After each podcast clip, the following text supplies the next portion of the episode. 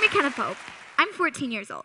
And when I was 13, I convinced one of the largest toy companies, toy makers in the world, Hasbro, to change the way that they marketed one of their most best selling products. So allow me to tell you about it. So I have a brother, Gavin. When this whole shebang happened, he was four. He loved to cook. He was always getting ingredients out of the fridge and mixing them into these, needless to say, uneatable concoctions, or making invisible macaroni and cheese. He wanted to be a chef really badly.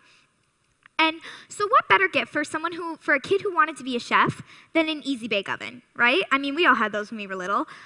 And he wanted one so badly. But then he started to realize something.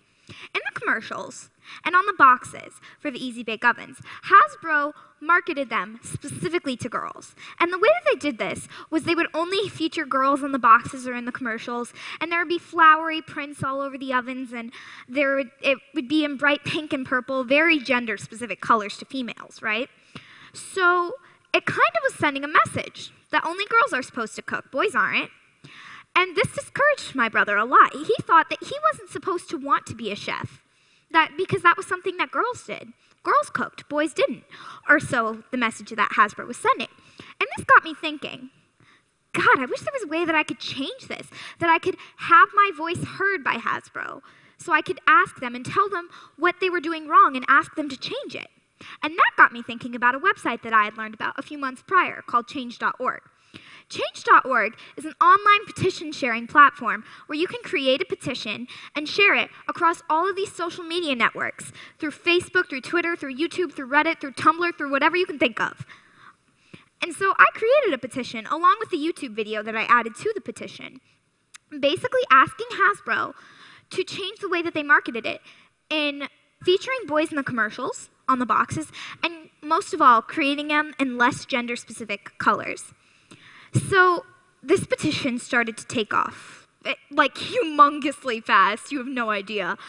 I was getting interviewed by all these national news outlets and press outlets, and it was amazing. In three weeks, maybe three and a half, I had 46,000 signatures on this petition. Thank you. So, needless to say, it was crazy. Eventually, Hasbro themselves invited me to their headquarters so they could go and unveil their new Easy Bake Oven product to me in black, silver, and blue. It was literally one of the best moments of my life. I was like Willy Wonka in the Chocolate Factory. That thing was amazing.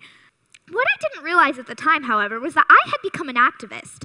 I could change something that, even as a kid, or maybe even especially as a kid, my voice mattered.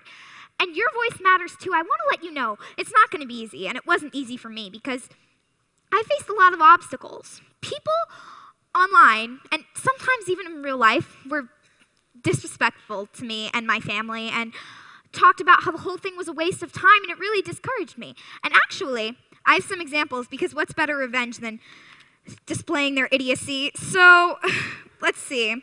From username LiquidSword29, interesting usernames we have here. Disgusting liberal moms making their sons gay. Liquid Sword 29, really? Really? Okay.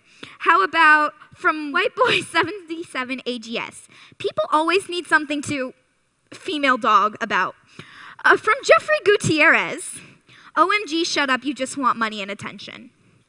So it was comments like these that really discouraged me from wanting to make change in the future because I thought people don't care. People think it's a waste of time. And people are going to be disrespectful to me and my family. It hurt me and it made me think, what's the point in making change in the future? But then I started to realize something haters gonna hate. Come on, say it with me. One, two, three. Haters gonna hate. So let your haters hate you know what, and make your change because I know you can. I look out into this crowd and I see 400 people who came out because they wanted to know how they could make a change. And I know that you can, and all of you watching at home can too because you have so much that you can do and that you believe in, and you can trade it across all these social media through Facebook, through Twitter, through YouTube, through Reddit, through Tumblr, through whatever else you can think of. And you can make that change. You can take what you believe in and turn it into a cause and change it. And that spark that you've been hearing about all day today, you can use that spark that you have within you and turn it into a fire. Thank you.